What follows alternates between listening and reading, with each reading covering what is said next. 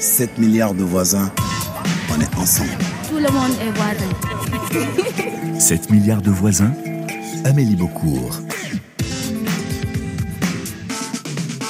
Bonjour et ravi de vous retrouver dans 7 milliards de voisins. Le 23 mars 2019, l'État islamique perdait son dernier bastion syrien, le petit village de Barouz. Mais si les forces de Daesh semblaient rayées de la carte, force est de constater que son idéologie survit encore largement chez des milliers de combattants et combattantes éparpillés sur la planète. Que faire de ces hommes et de ces femmes potentiellement dangereux? Où doit-on les juger? Comment prendre en charge leur radicalisation? Autant de questions que nous allons poser aujourd'hui. Mais la dislocation du califat autoproclamé a aussi eu des conséquences humanitaires. Des milliers de femmes, épouses ou veuves de djihadistes, accompagnées de leurs enfants, survivent dans des camps de détention au nord-est de la Syrie dans des conditions effroyables. Peu d'accès à l'eau et à la nourriture, peu de soins, froid glacial l'hiver et chaleur étouffante l'été. Deux enfants en moyenne y meurent chaque semaine selon l'ONG Save the Children. Doit-on les rapatrier? À quel danger s'expose-t-on si on les laisse livrer à eux-mêmes dans ces camps et ces prisons? Pour en parler, nous recevons aujourd'hui Édith Bouvier, journaliste et autrice, avec Céline Martelet du livre Le cercle de la terreur. Sommes-nous en train de fabriquer les terroristes de demain, paru aux éditions Plomb Bonjour Édith. Bonjour.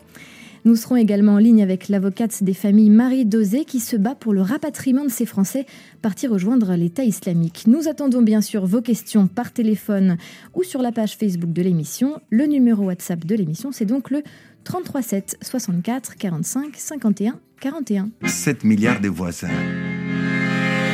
À la minute, à la seconde près, on sait tout ce qui se passe au bout du monde. Nous faisons tous partie de la même famille humaine. 7 milliards de voisins. Édith Bouvier, vous êtes journaliste et le, le terrorisme, le terrorisme pardon, c'est un dossier sur lequel vous avez beaucoup enquêté, beaucoup écrit, tout comme la Syrie d'ailleurs. En 2012, vous partez à Homs pour couvrir les révoltes qui secouent le pays afin de, de destituer Bachar al-Assad, qui est toujours en place actuellement. Euh, on le sait aussi, dans ce conflit syrien, les acteurs sont nombreux et les groupuscules terroristes se sont engouffrés dans la brèche, profitant de l'instabilité politique pour grossir leurs rangs. Est-ce que ce voyage, lors duquel vous avez été grièvement blessé d'ailleurs, lors duquel euh, deux de nos confrères, la journaliste américaine Marie Colvin et le photographe Rémi Hochlik, ont été assassinés, est-ce que ce voyage a été une sorte de point de départ à tout ce que vous avez pu écrire ensuite sur le sujet? Bonne question. Euh... euh... Alors, pas mon premier voyage en Syrie. Hein. J'y étais déjà allée euh, en décembre euh, dernier, en décembre 2011, pardon, dans la région d'Idlib, euh, dans le nord de la Syrie, dans le nord-ouest de la Syrie. Là, effectivement, les conditions étaient beaucoup plus euh, difficiles. Euh, c'est le plus mauvais reportage que j'ai fait. Et c'est en même temps je pense que ça a été un tournant dans mon travail parce que j'ai un devoir envers les Syriens de continuer à les raconter. J'ai besoin et envie de continuer à les raconter, avec les travers de cette révolution, avec les douleurs et avec les forces et les joies qu'elle apporte encore à ceux qui la portent. Vous aviez écrit un, un, livre à cette occasion qui s'appelait euh, Fenêtre avec vue, Chambre, Chambre avec, avec, vue. sur la guerre. Euh, et vous finissiez le livre, je crois, par cette phrase euh, je, je, ne retournerai, je ne retournerai pas en Syrie avant que Bachar el-Assad soit parti et que je puisse faire la fête avec les Syriens. J'ai menti. J'y suis retournée très rapidement. Euh, J'ai eu besoin de continuer à comprendre.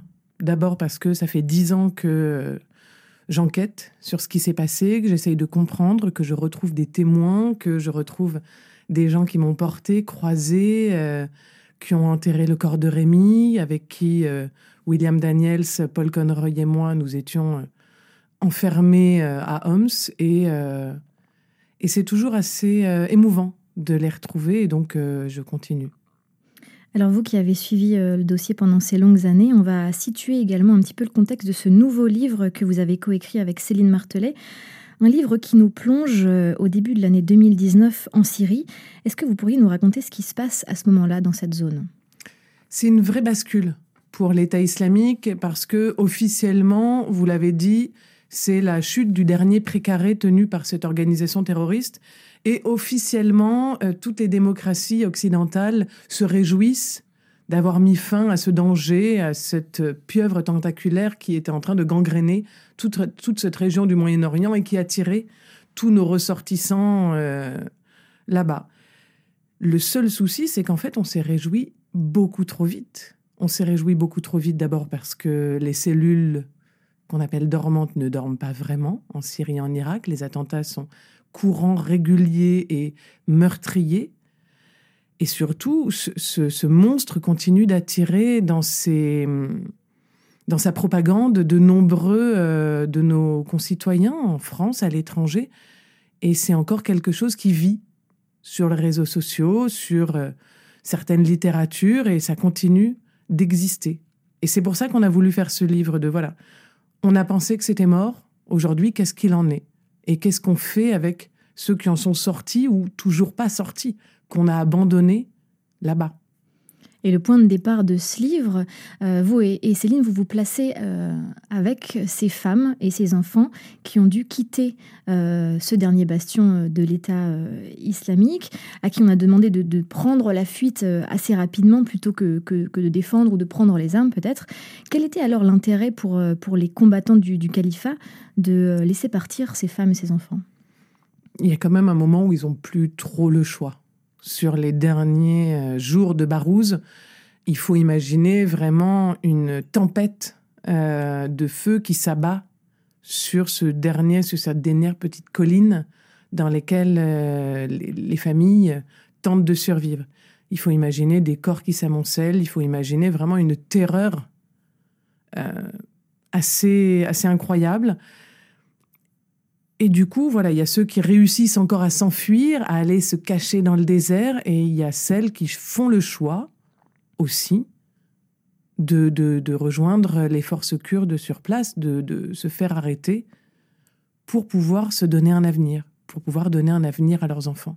Toutes n'ont pas fait ce choix, certaines ont été attrapées euh, alors qu'elles tentaient de s'enfuir, mais certaines, déjà là, et encore euh, précédemment pendant la chute de Raqqa quelques années plus tôt, avaient fait le choix de se rendre, avaient fait le choix de se rendre à la justice française.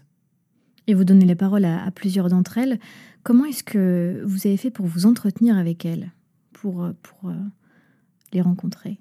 C'est un long travail. C'est un long travail d'enquête, commencé par Céline en 2013, quand elle a réussi à s'infiltrer dans déjà cette tentaculaire, euh, ce, monstre tentaculaire en 2013 qui n'existait pas encore, mais où elle s'est fiancée et elle s'est fait euh, attirer euh, volontairement par un, djihadiste, où elle s'est fait marier sur les réseaux sociaux. Et moi, je l'ai rejoint ensuite pour essayer de comprendre, de parler avec les femmes. Il faut savoir que celles qui nous parlent, la plupart sur les réseaux sociaux, à part celles qui sont rentrées, mais elles sont peu nombreuses à être libres et en tout cas ne pas être incarcérées, donc pouvoir nous parler, c'est euh, un choix qu'elles font. C'est un choix de propagande, elles veulent nous faire passer des idées. C'est aussi des femmes qui ont envie de, de raconter ce qu'elles ont fait, de raconter ce qu'elles ont vécu, d'essayer de comprendre aussi. Et puis, on n'est pas comme leur famille, on n'est pas comme leurs parents, on ne va pas les juger, on ne va pas pleurer, on ne va pas leur reprocher des choses. On écoute, on recueille cette parole. Le fait de faire ces entretiens via les réseaux sociaux notamment, est-ce que ça vous avait fait prendre un risque à vous et à elle en retour? On a essayé de minimiser tous les risques et de prendre euh, toutes les précautions possibles pour éviter cela. Alors, euh, la plupart de ces femmes euh, dont, vous racontez l'histoire, même si elles ne sont plus forcément euh, en Syrie aujourd'hui et, qu'elles sont parties, il y en a énormément qui sont dans ces camps. Il y en a deux en particulier, Roge et Al-Hol.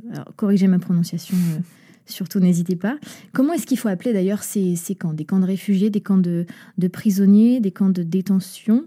Bah, ça dépend de la population dont on va parler. Il y a énormément, quand même, la, majeure partie des gens dans ces camps sont des Syriens, des Irakiens, soit déplacés parce qu'ils ont dû fuir leur maison qui était euh, bombardée, détruite, et donc pour le moment préfèrent vivre dans ces camps en attendant de, de retrouver leur vrai domicile, leur vrai logis, soit c'est effectivement tous ces étrangers qui ont rejoint le sol irako-syrien pour rejoindre l'organisation terroriste et qui là sont prisonniers. Les femmes et les enfants dans les camps, les hommes dans les prisons, avec euh, le problème de sécurité que cela pose dans ce proto-État qui n'est toujours pas reconnu par la communauté internationale. Donc on a des camps divisés en plusieurs sections, c'est ça? Exactement. On apprend aussi dans votre livre que euh, les femmes et les enfants euh, ressortissants d'autres pays ne sont pas avec euh, les femmes et les enfants euh, de nationalité syrienne. Pourquoi est-ce qu'ils ne sont pas mélangés? Ben parce que, heureusement, même quelque part, qu'on ne fait pas peser la même euh, violence sur, sur les Syriens qui, certains, ont rejoint l'organisation par choix, par idéologie, par opportunisme, par beaucoup de choses. Mais beaucoup ont subi surtout la violence de l'État islamique. Il faut dire qu'il y a des Syriens, des Irakiens également, qui ont dû subir la vie sous l'État islamique qui ont dû subir euh, le nouveau code vestimentaire, qui ont dû subir les arrestations, les tortures, les violences, les massacres dans la rue qu'on les forçait de regarder. Les Syriens n'étaient pas comme ça, n'ont pas choisi cela. Mais il fallait rester, il fallait tenir sa maison, il fallait... Et pour quel, quel avenir fuir Donc certains ont choisi de rester. Ça ne signifie pas qu'ils étaient d'accord avec l'idéologie terroriste. Donc c'est bien, je trouve, de séparer les deux. Euh, même si certaines Syriennes sont encore plus velléitaires euh, et encore plus violentes que nos, ressortissantes françaises. En fait, il y a à chaque cas, il y a à chaque histoire, il y a un cas et, et il y a un endoctrinement qui n'est pas le même et qui évolue avec aussi le temps. Alors on va s'intéresser encore euh, d'un peu plus près à ces camps justement. Je vous propose d'écouter le reportage de notre confrère Noé Pignède qui s'est rendu dans le camp de Roge. C'était en août 2019. Au milieu des puits de pétrole, quelques centaines de tentes, à l'intérieur, des familles de 48 nationalités. Le camp de Roge accueille des femmes et des enfants soupçonnés d'avoir appartenu au groupe État islamique. Samira est l'une d'entre elles. Son mari, lui aussi djihadiste, fait partie des 11 Français condamnés à mort en Irak. Avec son fils de 3 ans, cette Belge est prisonnière des forces kurdes. Il y a des gardes, il y a des descentes la nuit, c'est un petit Guantanamo. en fait, on n'a pas de vie, on n'a pas d'avenir, on n'a pas de futur. On est effrayé aussi par rapport aux maladies. Tuberculose, coqueluche, typhus. Et les soins sont pas appropriés. Il y a des enfants, des femmes qui sont morts. En hiver, c'est les tentes qui brûlent. Le dernier incendie, c'était euh, trois enfants qui sont décédés. Et la maman, elle est, bah, elle est encore en vie, mais elle est complètement brûlée. Si j'avais pas l'islam, bah, je serais tombée en dépression. Des conditions décrites comme inhumaines par de nombreuses ONG. Ici, les rations de nourriture sont distribuées au compte-gouttes, faute de moyens. Mais comme beaucoup de djihadistes européennes, Samira peut compter sur l'aide de ses proches. En fait, nos familles sont interdites d'envoyer de l'argent. Donc, soit euh, ils prennent le risque de poursuites judiciaires et ils envoient, soit euh, bah, on meurt de faim. Il faut trouver quelqu'un en Turquie. Votre famille envoie cette personne en Turquie qui dépose l'argent dans un bureau turc et donc bah, il procède au transfert d'argent. Au bout de quelques minutes, une garde met fin à notre conversation et demande à Samira de retourner dans sa tente. Pas question de donner une image négative du camp, un camp modèle où, selon sa responsable Jody Kamishlo, les anciennes membres de l'organisation terroriste vivraient désormais paisiblement. Il y a deux ans, tout le monde portait le voile intégral ici. Les gens se battaient, ne parlaient à personne, ils étaient obsédés par l'islam radical. C'était dangereux de se déplacer dans le camp. Mais maintenant, la situation s'est vraiment améliorée. Les enfants vont à l'école, ils font de la musique, du sport. Pour les femmes, nous avons mis en place des cours de religion pour les aider à se déradicaliser. Elles peuvent aussi prendre des cours de couture, de coiffure. Ça permet de les éloigner de l'idéologie du groupe État islamique. Un discours qui semble quelque peu éloigné de la réalité. Selon plusieurs témoignages, des attaques au couteau entre les résidents, toujours très radicales, ont encore régulièrement lieu dans le camp de Roge. Des attaques passées sous silence par les autorités kurdes, débordées par la situation. Noé de Kurdistan syrien, RFI. Edith Bouvier, vous racontez dans, ce livre que vous avez, donc, je rappelle, coécrit avec euh, Céline Martelet, euh, différents euh, parcours de femmes dont certaines euh, qui se trouvent dans ce camp euh, de Roge. Mais ces femmes ont différents profils. On ne retrouve pas que des femmes qui, euh, qui ont voulu fuir l'État islamique ou, comme vous le disiez tout à l'heure, qui se sont fait arrêter. Il y a celles qui veulent regagner la France qui sont déçues euh, peut-être du, califat, de ce qu'elles ont vécu, euh, celles qui ne veulent surtout pas partir et celles qui veulent s'enfuir pour retourner combattre. C'est ce que je disais tout à l'heure. Il y a autant de profils qu'il y a d'histoires, de parcours, d'envie. Par contre, euh, mon souci, c'est qu'aujourd'hui, celles qui me font le plus peur, c'est pas celles qui sont parties, qui sont détenues là-bas parce qu'elles savent la réalité du monstre de l'État islamique et qu'en fait beaucoup ce qu'elles nous racontent c'est que on leur avait fait miroiter une autre vie, un monde euh, parfait, idéalisé et que ce n'était pas ça du tout dans les faits, qu'elles ont été violées par leur mari, qu'elles ont été battues, qu'elles ont subi des vies terribles. Et du coup, celles-ci, pour la plupart, sont revenues de l'idéologie. Par contre, celles qui m'inquiètent, moi, c'est celles qui ne sont pas parties, qui aujourd'hui fantasment quelque chose qu'elles ne connaissent pas, qui existe encore, comme je le disais tout à l'heure, sur les réseaux sociaux, et qu'on est en train de nourrir par notre incapacité à gérer cette problématique et à laisser nos ressortissants toujours sur le sol syrien et irakien sans leur donner un avenir. Le reportage de, Noé Pignède était extrêmement intéressant sur le discours, la volonté de bien faire des, autorités locales kurdes. Le souci, c'est qu'ils n'ont pas les moyens, ce n'est pas un État euh, reconnu en tant que tel, donc ils n'ont pas les moyens de juger ces gens.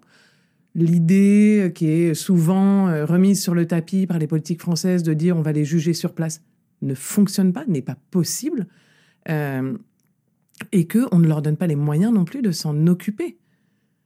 Les femmes ont effectivement trois cours de cuisine et euh, deux cours de couture. Les enfants n'ont aucun avenir. Il n'y a pas d'école pour ces enfants. Il n'y a pas d'avenir. Qu'est-ce qu'on est en train de faire de ces enfants qui sont des enfants des camps, qui n'ont grandi, qui ont grandi là, qui n'ont connu que ça, et à qui on ne propose aucun avenir? C'est terrible et à qui en plus on dit la France ne, te reconnaît pas, la France ne te veut pas. Ce n'est pas ça notre état de droit, ce n'est pas ça notre France. Alors on va parler du, rapatriement euh, dans quelques secondes, mais ce qu'il faut rappeler, euh, et vous l'avez dit, c'est que ce sont les, autorités euh, autonomes kurdes qui, qui sont en charge de ces camps et qui sont complètement dépassées déjà par le nombre de personnes qu'il y a dans ces camps. Je crois que rien que sur le camp d'Al-Hoj, il y a plus de 57 000 personnes, dont euh, une grosse partie de ressortissants étrangers. Euh, et ça pose la question de qui doit gérer ces ressortissants, effectivement. Vous parliez des, profils de femmes qui vous faisaient peur et celles qui ne sont pas encore parties. Dans ces camps, il y a aussi des femmes qui continuent peut-être de se radicaliser? Bien sûr. Je pense que notamment, il y a plusieurs femmes du clan Klein euh, des frères Klein qui ont revendiqué les attentats de Paris, qui ont été extrêmement euh, virulents dans la propagande. Je pense que ces femmes-là n'ont pas encore quitté l'idéologie. Et il y en a plein d'autres comme ça. Et les femmes avec qui on est en contact sur place racontent ce qu'elles subissent, racontent qu'elles sont obligées de se cacher, racontent la peur. Et c'est terrible. Aujourd'hui, ce qu'on est en train et d'infliger à ces femmes et d'infliger aux autorités kurdo-arabes sur place parce qu'elles ne, elles ne peuvent pas gérer. Et en plus, on leur inflige une sécurité, euh, une insécurité, pardon, plus importante euh, pour leur région parce que l'État islamique appelle régulièrement à libérer les femmes et les enfants euh, et les hommes de détention. On se rappelle en février dernier l'énorme émeute qui avait eu lieu avec l'évasion de la prison d'Assaké, la, violence que ça a entraîné pour la région, qui n'est pas encore reconstruite, qui n'est pas encore euh, apaisée, et, c'est à eux qu'on fait peser tout le poids de nos ressortissants. Est-ce qu'on peut craindre des commandos euh, euh, du même genre que, ceux de, la prison d'Assaké dont, vous parliez il y a quelques instants, au niveau de ces camps, des, combattants de l'État islamique qui viendraient libérer leur, leurs épouses. Bien sûr. Bien sûr. Et, pour moi, c'est quelque chose qui, pourrait arriver euh, même assez rapidement. À partir du moment où on ne donne pas les moyens aux forces sur place de s'en occuper, où nous, on, se retire petit à petit, on laisse le champ libre euh, aux terroristes qui, eux, c'est ce qu'ils répètent, c'est leur mantra euh, régulier depuis de nombreuses années. Eux ont le temps. C'est ce qu'ils disent à chaque fois. On a le temps. Et la patience, euh, et la patience pour, euh, pour continuer à, faire gonfler leur rang. Vous l'avez dit, donc il y a des femmes qui continuent à se radicaliser et qui en plus installent une espèce de terreur pour celles qui essayent de quitter l'idéologie. On a des formes de, de milices donc de femmes qui incendient les tentes des autres, c'est ça?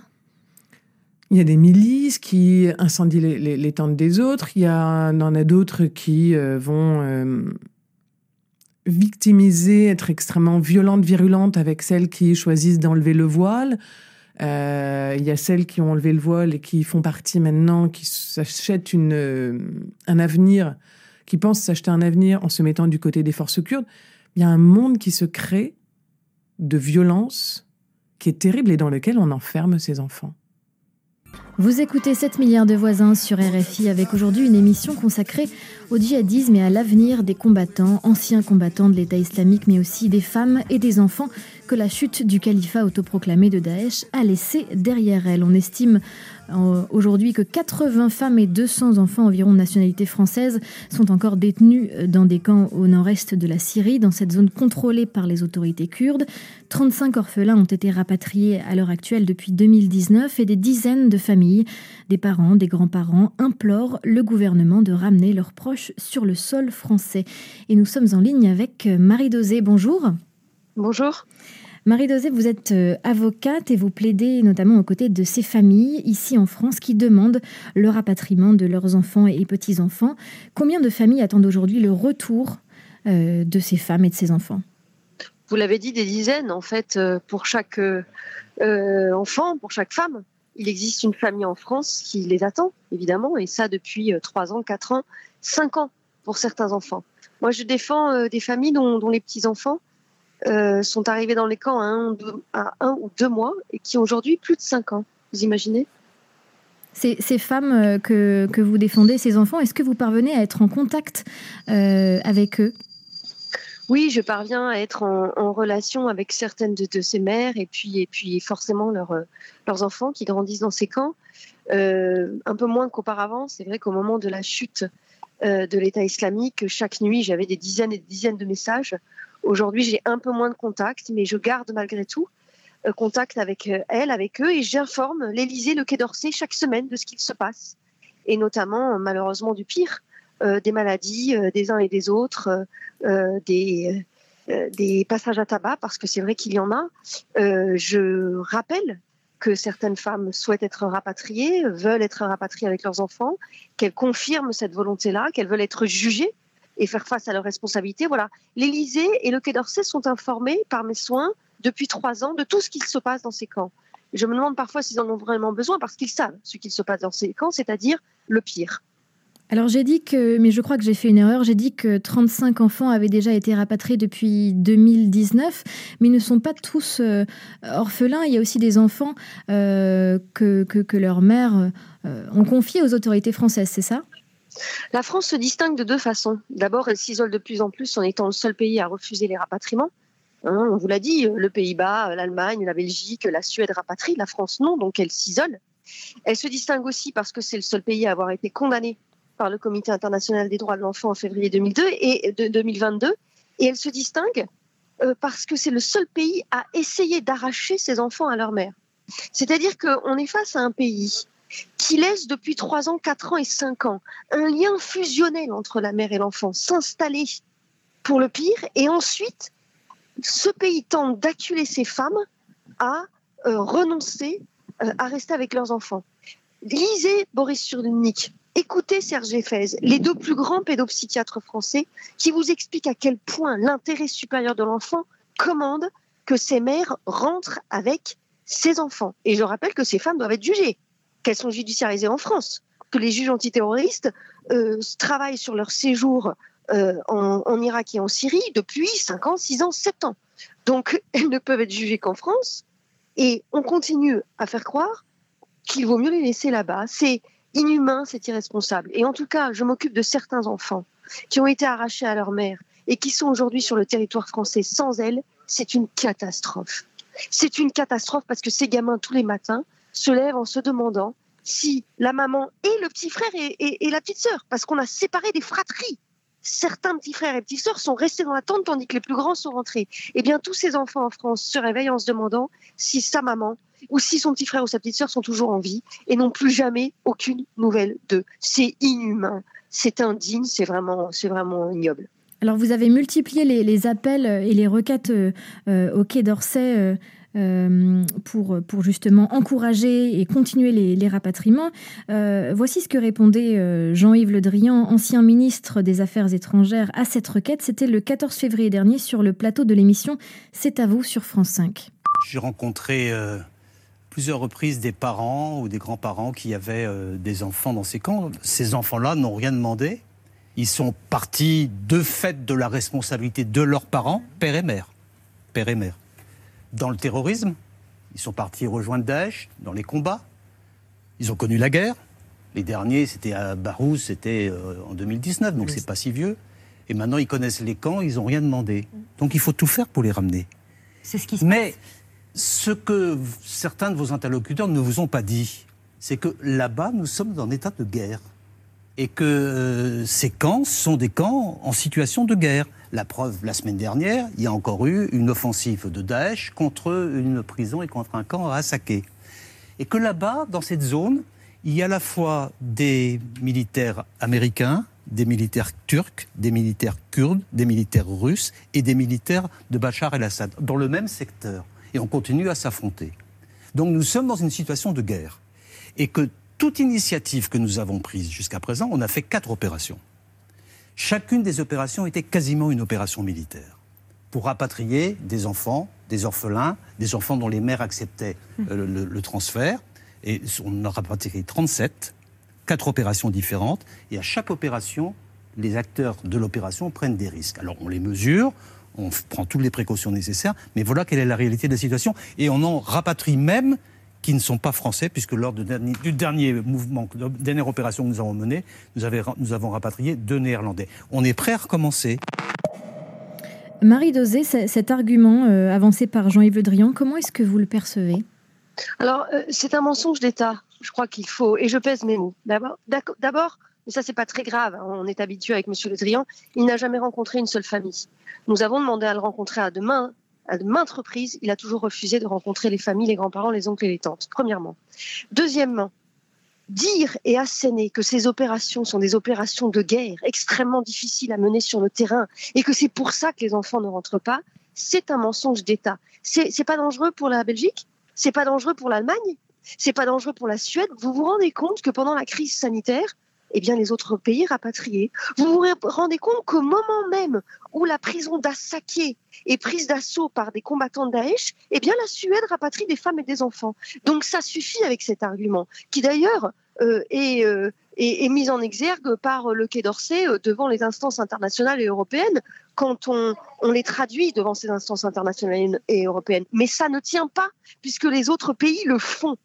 Donc tout ceci est un mensonge d'État. La France, en réalité, s'est piégée. Elle s'est piégée parce qu'elle avait pris la décision d'un rapatriement en 2019, que tout était prêt, que le plan de rapatriement était prêt, que deux avions étaient prêts, et deux avions américains, et que parce qu'un sondage a été plus important que l'humanité et la responsabilité, on a fait marche arrière.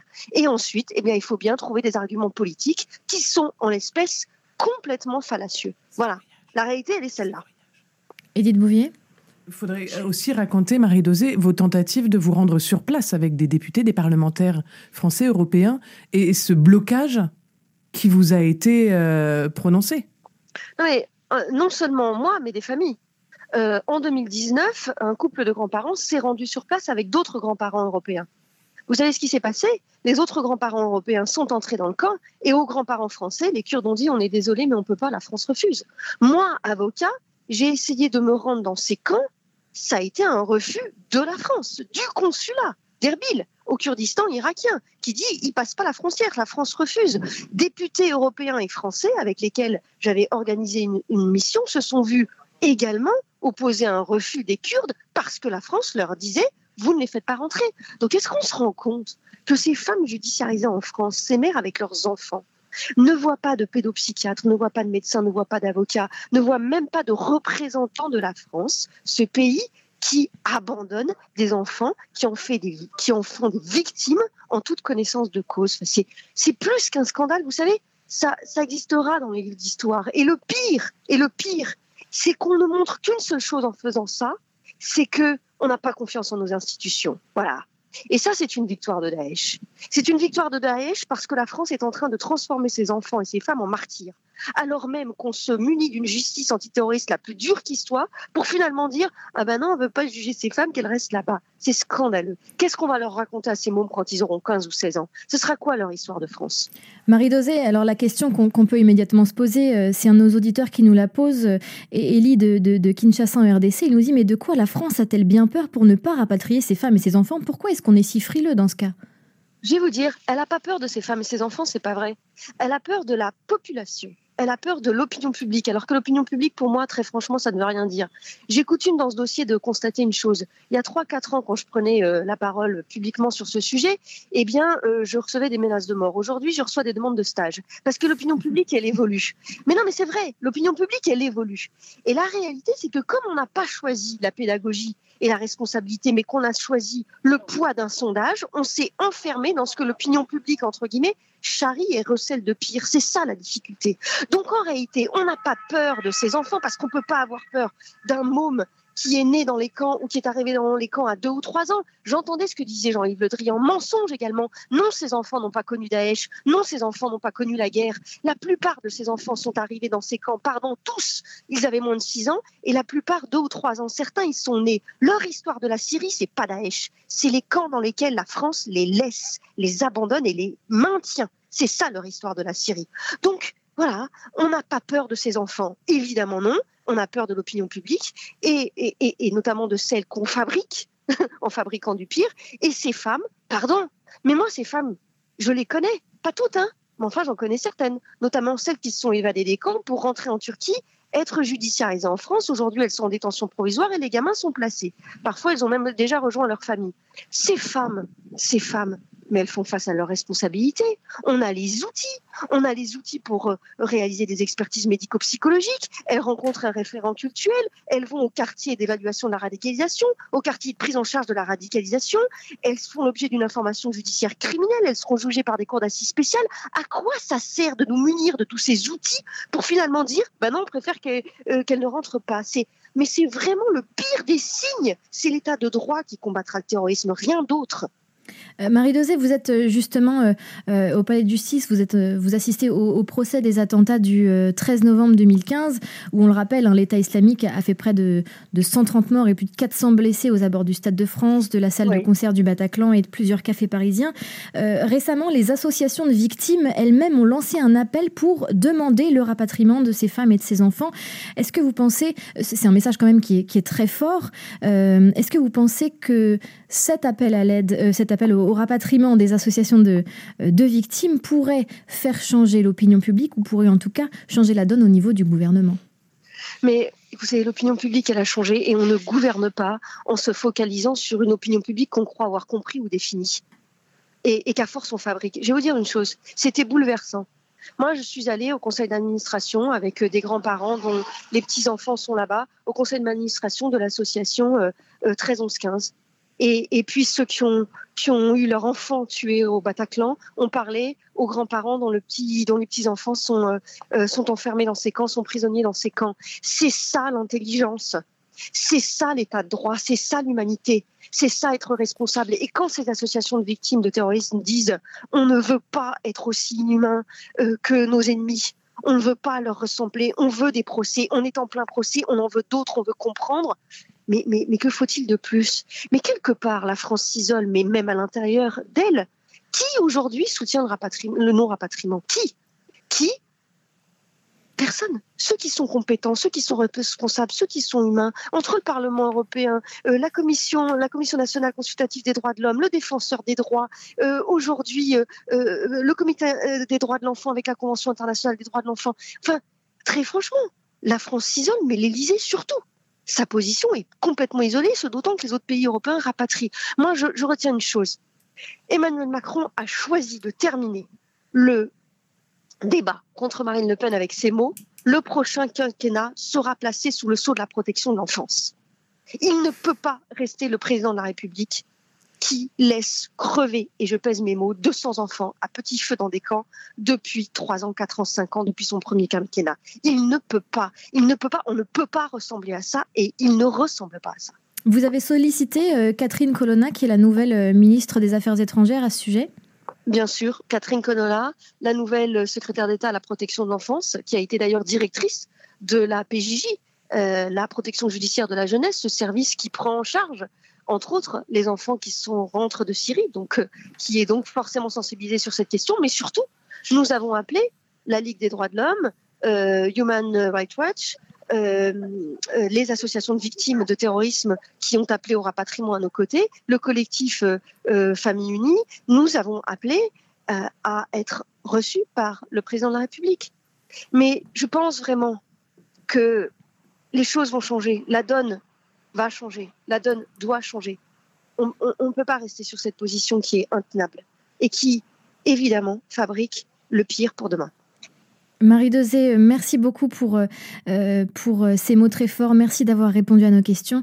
Et je crois que vous allez retourner euh, au procès cet après-midi. Tout à fait. Merci à vous en tout cas. Merci beaucoup.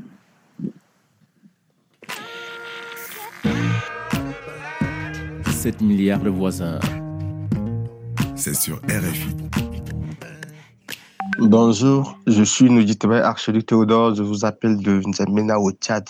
Je souhaite qu'il y ait de la tolérance pour les enfants de djihadistes parce que le tort, les préjudices qui sont causés ne sont pas causés par ces derniers mais par leurs parents. Alors, est-ce qu'on peut condamner quelqu'un pour des préjudices qu'il n'a pas commis? Pour moi, ce n'est pas équitable, ce n'est pas objectif. Donc, il faudrait qu'il y ait une marge de tolérance pour les enfants de ces djihadistes-là. Parce que pour moi, la peine est personnelle pour une raison personnelle. Edith Bouvier, on entendait euh, Marie Dosé parler de ce qui, est, ce qui arrivait aux enfants euh, qui étaient rapatriés. Euh, il y a un argument qui est souvent donné à ceux qui ne sont pas pour le rapatriement, qui disent mais on n'a pas les structures pour accueillir ces enfants. Est-ce que c'est vrai?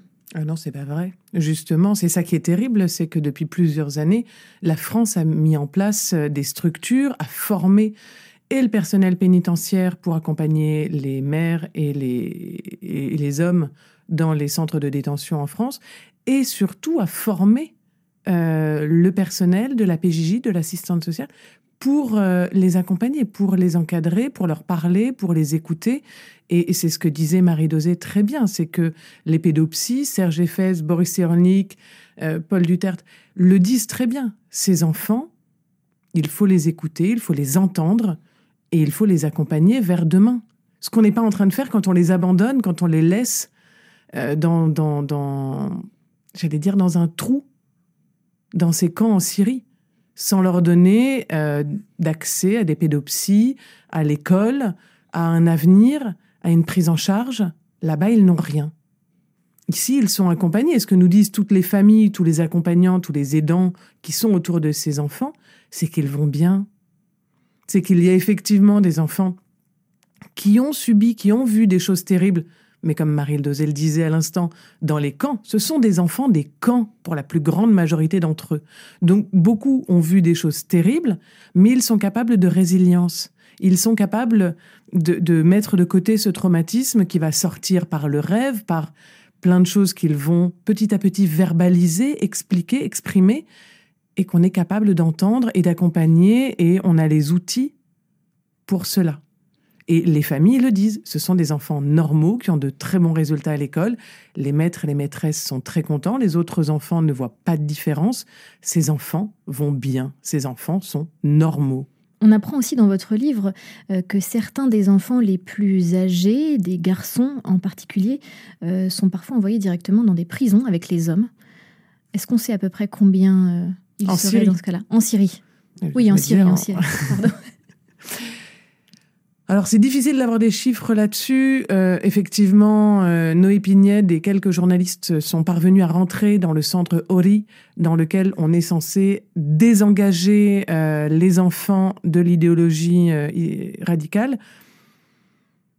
C'est difficile de savoir combien ils sont, qu'est-ce qu'on leur donne comme cours, qu'est-ce qu'on leur donne comme avenir, encore une fois, là-dessus. Ce sont des enfants, ils font penser à leur avenir, car c'est notre avenir qu'on est en train de, de détruire et notre état de droit, notre humanité qu'on est en train de détruire en leur brisant toute chance d'un demain. Vous avez justement consacré euh, un chapitre à ce demain, une grande partie à, ce, demain. Alors imaginons qu'on parvient, euh, on l'espère, à rapatrier ces femmes qui sont dans ces camps.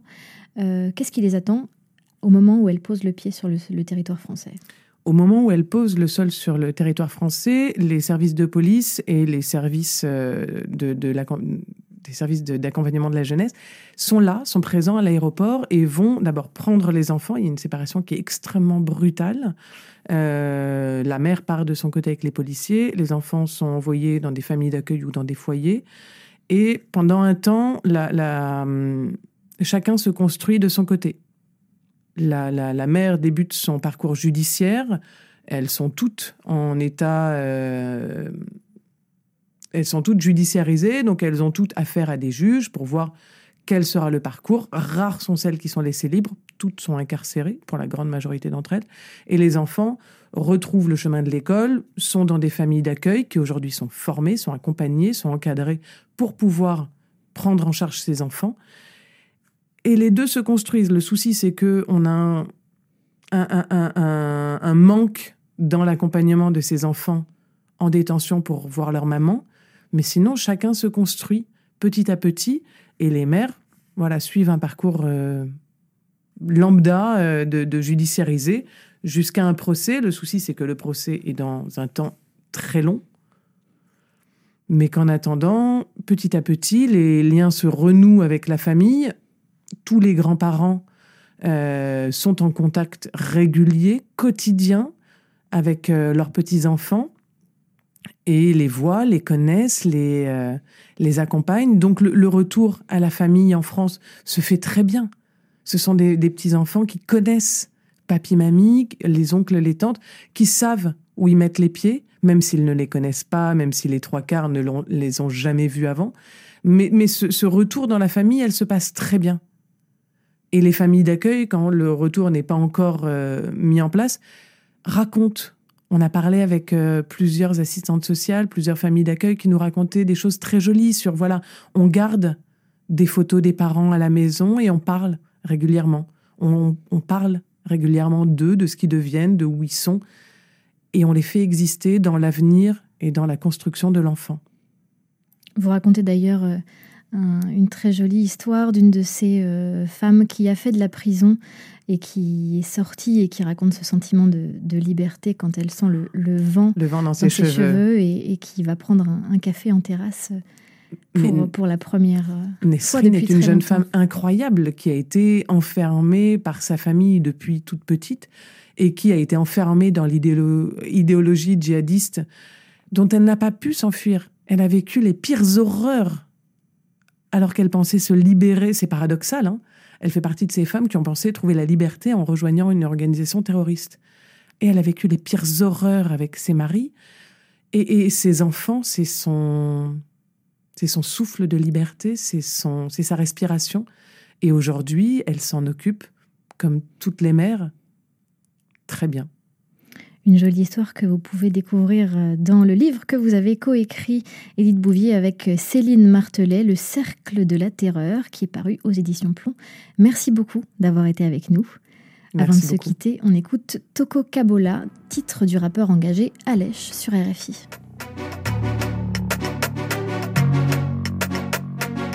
Yeah, yeah. Awa nalobi oyo kite nga naza na droit kovivre te. Yo moko dondo natala ko. Mbala oyo tokabola miziki yango eyelaka yo moko. Ezala kaka yo moko bato balinga kaka yo moko. Mbala oyo tokabola mpo na nini obomba mobali no? Yo mpo olingaka basali so bongo biso bato ya libanda tokufa. Walai tokabola mondango eza nde ya biso tu. Ya mpe ezalaka na gu mpo na biso bato ya baegu walai to kabola eh nalobi deja. To kabola olingolinga te nalobi deja. Oyebi odona nango bilo ozoboma tokabola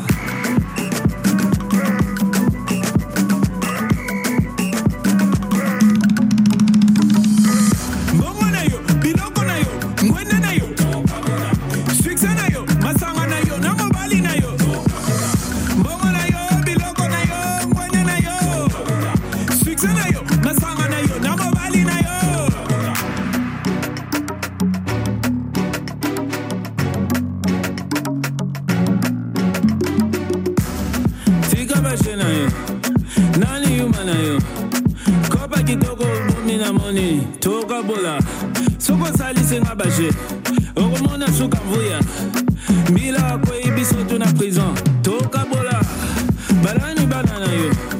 Totima bandakala yozomona biso bavege na yo zela. Tokokabola tobeti kope futi. Omoni biso bafiti. Komeka kutu kokima te mpo mbongo wana. Tokabola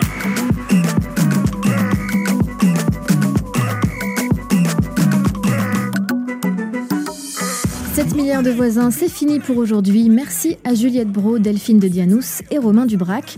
Demain, vous retrouverez Emmanuel Bastide à ce micro pour une émission autour des métiers de la mer.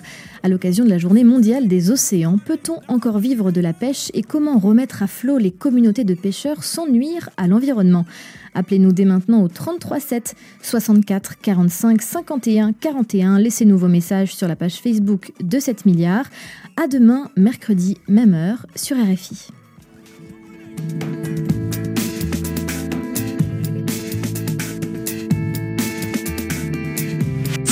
7 milliards de voisins, c'est fini.